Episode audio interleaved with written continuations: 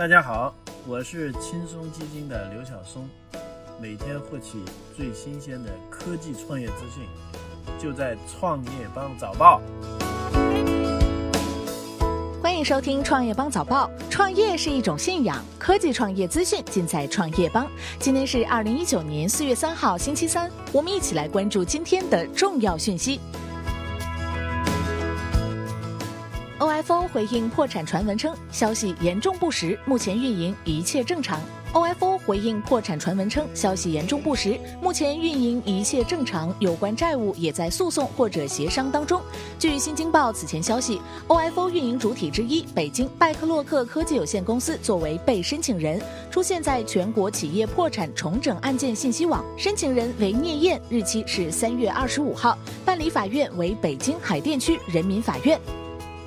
腾讯计划通过发行新的美元债券融资约五十亿美元。知情人士透露，腾讯计划于四月三号发行约五十亿美元的债券。知情人士称，腾讯从中国发改委获得了六十亿美元的发行配额，以聘用德意志银行、汇丰银行、高盛亚洲和摩根士丹利作为联席全球协助银行，将于四月二号起为固定收益投资者安排一系列投资者会议。腾讯发言人 Jane Ip 没有立即回应有关该债券的消息。腾讯上次进入美元债券市场是在二零一八年一月。小米集团称，计划奖励两百九十九名员工共两千两百四十六点六万股股份。小米集团发布公告称，于四月一号，董事会议决根据股份奖励计划，奖励合共两千两百四十六点六万股奖励股份于二百九十九名选定参与者。所有选定参与者均为该集团员工，其中一名为高级管理层成员。售出奖励当日的股份收市价为十一点三六港元，奖励股份的归属期为一年零三个月至十年。瑞信回应四千五百万元债务担保，符合轻资产运营思路。针对通过动产进行的一笔四千五百万元的担保，瑞幸咖啡回应称，这是一笔常规的设备融资租赁，符合瑞幸轻资产运营的大思路。天眼查数据显示，瑞幸的动产抵押物均为咖啡机、奶箱、粉仓，物品所属地遍及北京、上海、广州、深圳、成都等多地门店。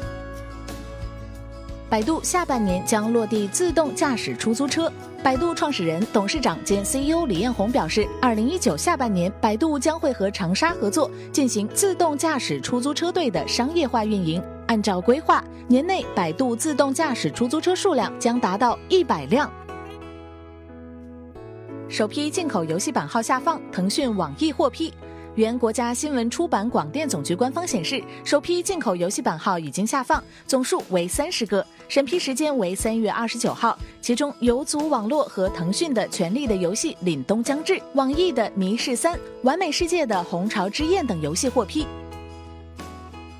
一千三百多名应届大学毕业生将陆续入职京东。京东集团人资部门透露，在今年的春节之后，陆续将有超过一千三百名二零一九年应届大学毕业生入职京东。在今年三月初，京东物流宣布将在二零一九年新增一万名员工，招聘对象将以一线员工及基层管理者为主。同时，京东也透露，整个集团今年的新增岗位需求预计将超过一点五万人，绝大部分招聘需求都面向。技术、市场、产品等业务层面。摩拜单车开罚加思索等行为。摩拜单车发布的违规账号处罚规则显示，加思索、破坏、私藏车辆、张贴、喷涂车身广告、破坏、遮盖车辆二维码、出借账号他人使用等行为均属违规行为。针对违规行为，摩拜单车将根据其严重程度，将采取异常信息提醒，在一段时间内冻结对应账号等处罚措施。账号冻结期，用户不得用车。公安机关抓获口袋网六名犯罪嫌疑人，查封个人名下房产近五百套。成都市公安局高新区分局发布口袋网案情情况通报，截至目前，公安机关已抓获六名涉案犯罪嫌疑人，同时依法查封涉案公司个人名下房产四百九十七套，车辆五台，冻结涉案资金一百七十余万元。感谢收听创业邦早报，关注创业邦微信公众号，获取更多创投资讯。